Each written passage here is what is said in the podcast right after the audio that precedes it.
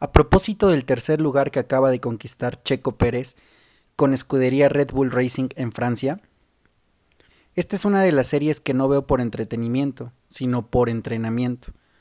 Busco desarrollar curiosidad, conocimientos raros y skills. ¿A qué me refiero? El tiempo es un recurso no renovable y perderlo sin agregar valor es imperdonable.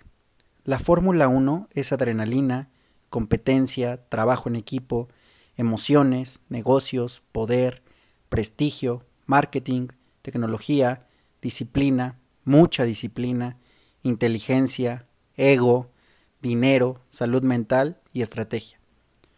Mucho he aprendido de un deporte al que veía de lejitos, excepcional en toda la extensión de la palabra y muy peligroso. Es una oportunidad para generar nuevas estrategias, formas de pensar y ejecutar, mejores diálogos y oportunidades en todo esto en lo que andamos.